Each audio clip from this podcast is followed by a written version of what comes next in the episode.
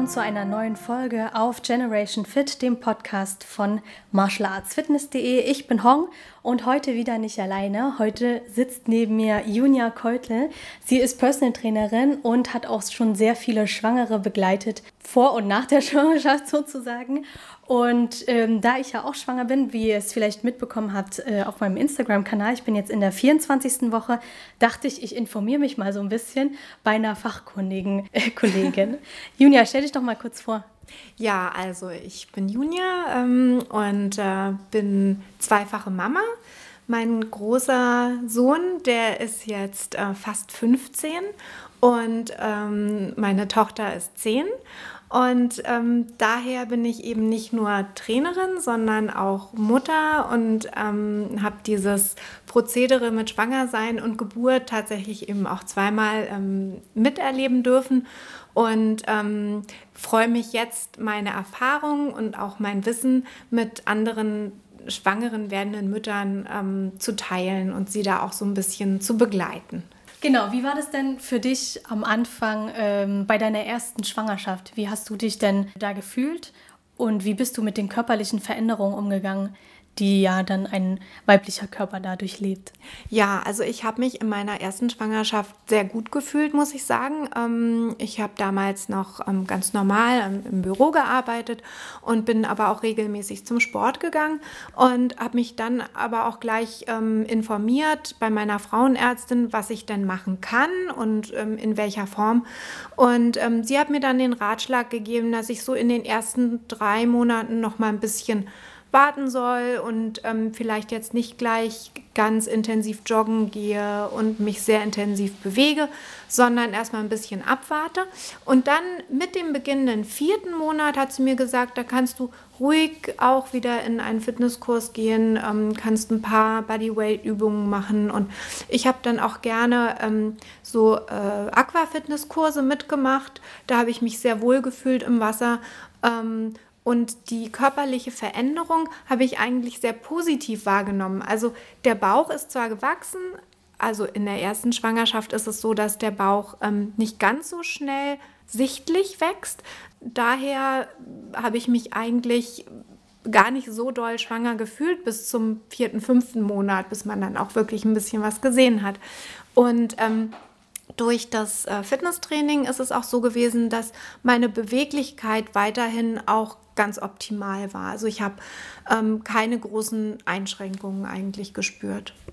Hattest du Probleme mit Übelkeit oder irgendwie anderen oder Müdigkeit? Das gibt es ja auch ich, ganz viel. Ich hatte das Glück, dass ich äh, Gott sei Dank in beiden Schwangerschaften keine Übelkeit hatte. Ich, ich kenne aber genug äh, Frauen, die das hatten. Ähm, das ist glaube ich, auch sehr, sehr schlimm. Und dann ist es natürlich äh, umso schwerer, sich Gedanken darüber zu machen, ob man jetzt noch irgendwie zum Sport geht. Dann ist man erstmal froh, wenn Ruhe im Karton ist und man nicht das nächste Mal zur Toilette laufen muss. Das hatte ich nicht, aber Müdigkeit, das auf jeden Fall. Also diese hormonelle Umstellung und dass sich da im Körper was tut, das merkt man schon. Also äh, abends ähm, oder auch manchmal tagsüber äh, habe ich mich doch auch ein bisschen schlapp gefühlt. Und, ähm, aber gerade da ist es dann eben auch ganz gut, wenn man ein bisschen was für den Körper macht. Dann kann man dagegen so ein bisschen ankämpfen.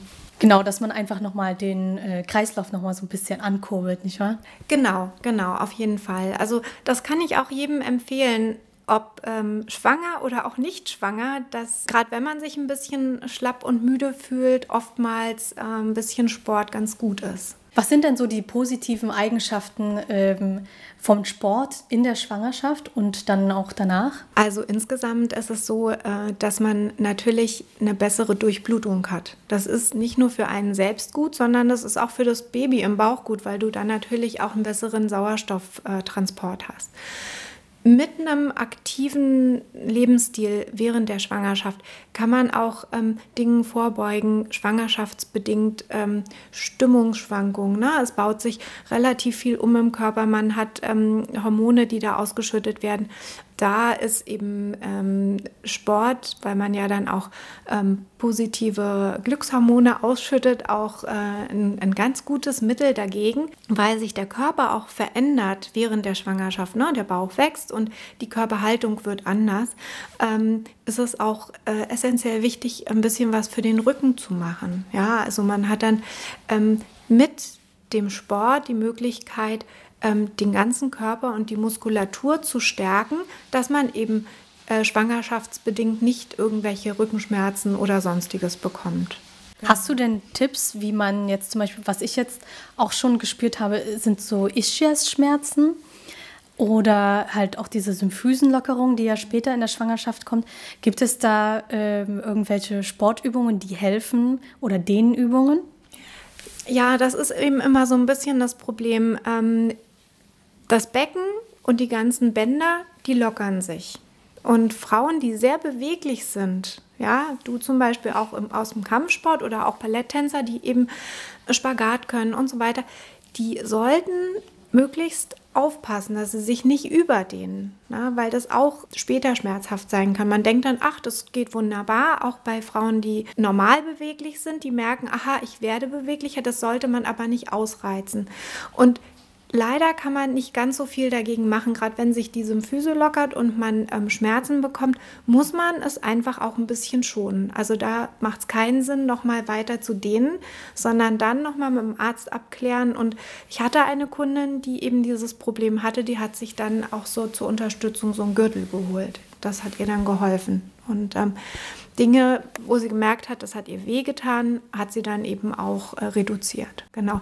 Die positiven Sachen noch während, das wollte ich gerade noch ergänzen, ähm, wenn man Sport macht äh, während der Schwangerschaft, ist natürlich, dass man auch einen Schwangerschaftsdiabetes vorbeugen kann. Also Frauen, die vielleicht schon mit ein paar Pfunden zu viel in die Schwangerschaft gegangen sind, die müssen natürlich auch aufpassen, dass sie da nicht noch mehr aufbauen. Man kann eben mit einem Sport während der Schwangerschaft auch schon hinblickend auf die Geburt und danach einiges in Schach halten, was man sonst eventuell dann noch ähm, lange wegtrainieren müsste. Wie war das denn oder was empfiehlst du denn für die einzelnen Trimester, ähm, was man da an Übungen machen kann oder ähm, wie man sich bewegen sollte? Mhm. Also im ersten Trimester, das hatte ich ja schon vorhin so ein bisschen erklärt, sollte man auf jeden Fall aufpassen. Also wenn man vorher äh, Fußball gespielt hat oder Basketball oder so, sollte man sowas natürlich erstmal nicht machen. Frauen, die gerne joggen, sollten das im ersten Trimester auch erstmal lassen. Wenn sich Frauen gerne bewegen und, und joggen, zum Beispiel, würde ich empfehlen, dass sie dann stattdessen spazieren gehen und moderat walken. Ja, dann hat man eben nicht so eine starke Erschütterung. Für alle anderen ist es so, dass sie ähm, gerne Bewegung an frischer Luft, ja, so spazieren gehen. Wenn man zu Hause ist, kann man auch mal sowas machen, dass man die Gelenke mobilisiert. Das heißt, ganz moderat mal die Schultern kreisen, die Arme kreisen, die Hüfte ein bisschen kreisen. Alles, was einem gut tut, was aber noch nicht zu stark in ein echtes Training reingeht. Warum muss man da im ersten Trimester darauf achten, dass es nicht zu viele Erschütterungen gibt? Das wird äh, jeder gute Frauenarzt oder jede gute Frauenärztin erklären. Es ist ja so, dass ähm, das befruchtete Ei sich in der Gebärmutter erstmal einnisten muss. Und im ersten Trimester ist es einfach noch nicht so fest verwachsen, sage ich jetzt mal. Es mhm. hat sich da noch nicht richtig fest eingenistet. Und da kann es, es muss nicht, ja, kann es aber passieren, dass dann durch Stürze, Unfälle, Erschütterungen eben beim Sport es zu einer Fehlgeburt kommen könnte. Und ab dem zweiten Trimester, was darf man denn dann machen? Da darf man gerne jeden Sport, den man vorher gemacht hat, auch ausführen in einem moderaten Stil. Ähm, Sportarten auch trotzdem, die ähm, hohes äh, Unfallrisiko innehaben, also wie Mannschaftssportarten oder auch Skifahren, ähm, Tauchen sowieso nicht. Solche Sachen sollte man dann eher lassen. Aber ein normales äh, Fitnesstraining, sage ich jetzt mal, wenn man ins Fitnessstudio geht und ein bisschen an den Geräten arbeitet, wenn man auch mal in einen Kurs geht, ähm, kann man ruhig mitmachen in seinem eigenen Tempo und da passt man dann einfach ein bisschen auf, dass man nicht zu stark in die geraden Bauchmuskeln mit reinarbeitet, wenn da Übungen dabei sind, die dann Genau, das wollte ich fragen. Ab wann muss man denn darauf achten, dass man nicht mehr irgendwie die geraden Bauchmuskeln trainiert? Gibt es da eine bestimmte Monatsanzahl sozusagen in der Schwangerschaft oder würdest du sagen, ab dem zweiten Trimester gar nicht mehr? Also ab dem zweiten Trimester kann man das ruhig noch ein bisschen machen, aber ähm, man merkt es sehr schnell. Also in dem Moment, wo der Bauch sichtbar ist, da ist es so, dass die geraden Bauchmuskeln zur Seite wegdriften, sage ich jetzt mal.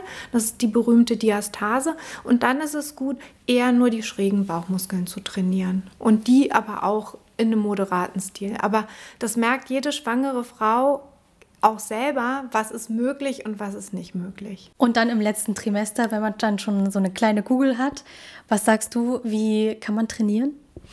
Also äh, da würde ich auf jeden Fall noch ähm, ein bisschen weiter trainieren. Man kann zum Beispiel im Stehen gerne noch Kniebeugen machen. Ähm, wichtig ist, dass man sicher steht. Also da, wenn der Bauch dann schon groß ist, ist die Sicherheit sehr, sehr wichtig. Man kann aber auch in der Rückenlage einige Übungen machen.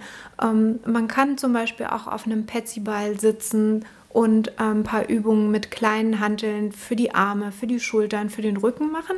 Das ist auch sehr, sehr gut, weil man dann schon ähm, wiederum den nächsten Rückenschmerzen vorbeugen kann, wenn man da eine gut trainierte Rückenmuskulatur hat. Im dritten Trimester, wenn man ähm, länger auf dem Rücken liegt, da muss man auch ein bisschen aufpassen. Da ist manchmal die Seitenlage dann die bessere Variante.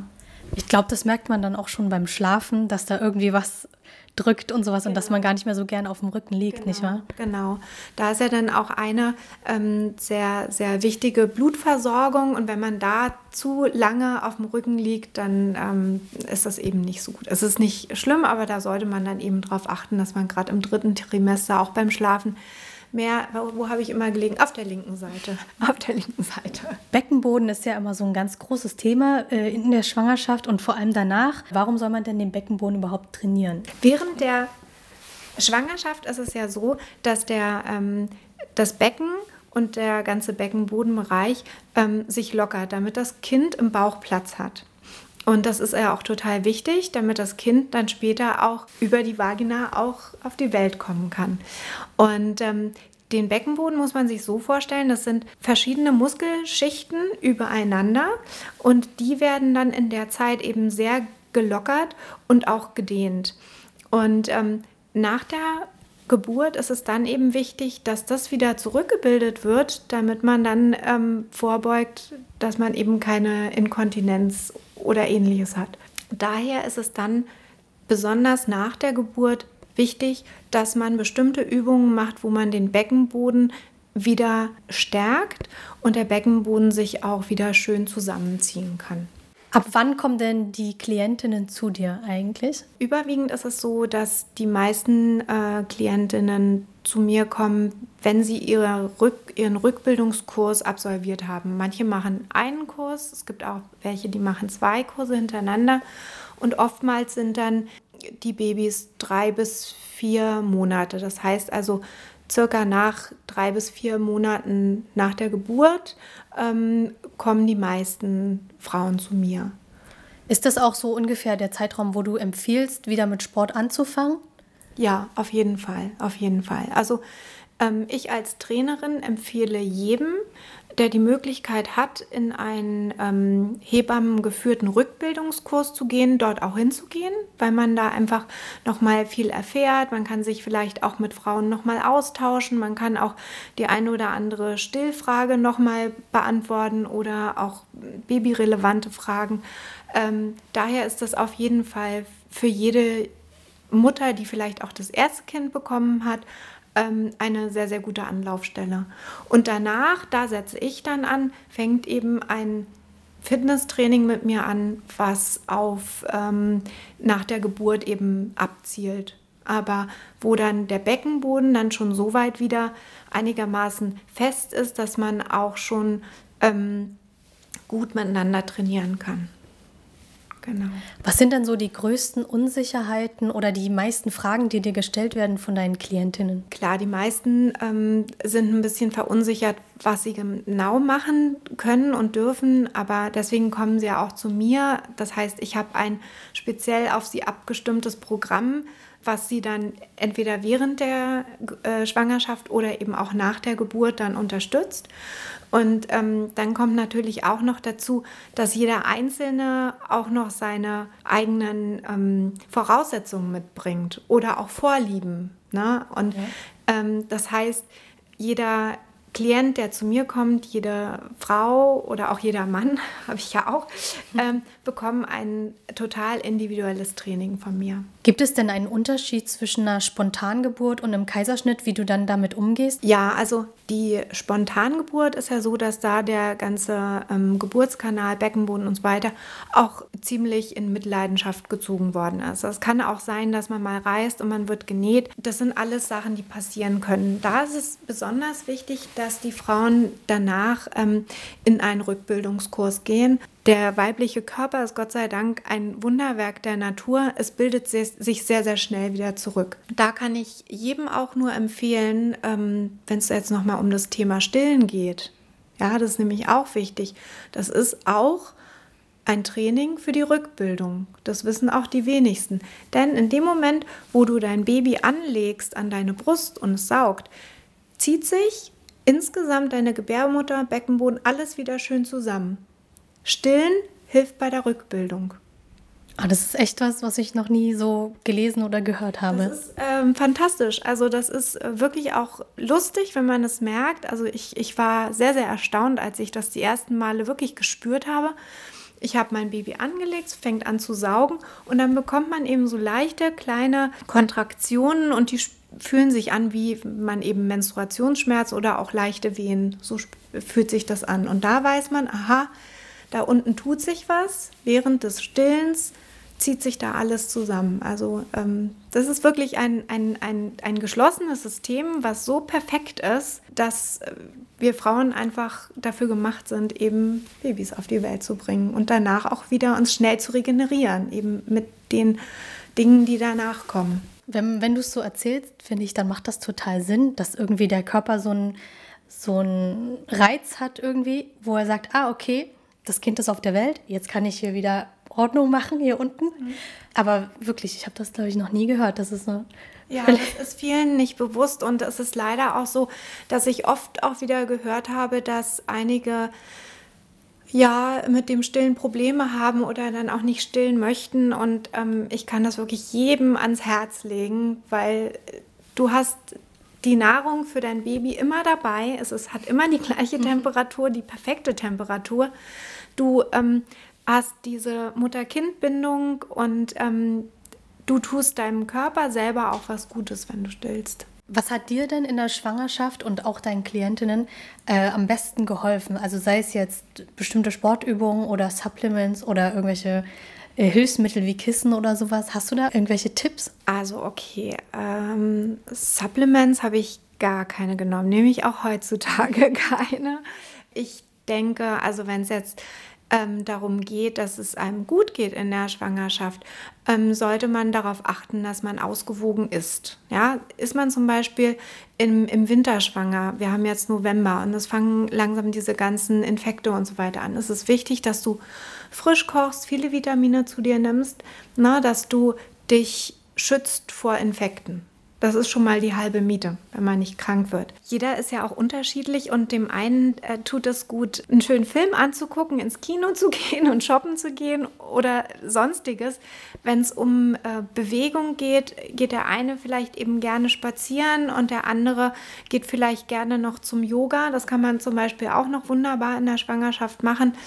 Oder ähm, man geht früh schlafen, kuschelt sich ein. Da wäre jetzt die Frage nach Kissen. Meist ist es ja so, dass man dann schon das ein oder andere für das Baby kauft. So ein Stillkissen kennt man auch, hat man schon mal gehört. Ist äh, im dritten Trimester, wenn der Bauch schon recht groß ist, auch eine gute Hilfe, um auf der Seite zu schlafen. Also das kann man gut benutzen und ähm, dass man sich da ein bisschen Entlastung schafft. Vielen Dank, Junia, dass ich heute mit dir sprechen durfte. Wir überlegen auch schon beide, weil wir uns so gut verstehen, ob wir nicht noch eine Reihe daraus machen. Wenn ihr Anregungen habt oder Themen und Fragen, Fragen ja. die wir bequatschen sollen, dann schreibt mir die gerne. Ansonsten, Junia, wo kann man dich denn finden? Ich bin äh, hier in Charlottenburg ähm, in der Nähe vom Kudamm. Adresse findet man im Internet.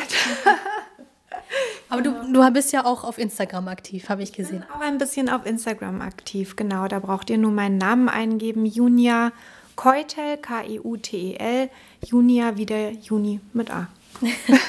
genau. Sehr schön. Vielen Dank fürs Gespräch heute. Danke dir, es hat mich auch total gefreut.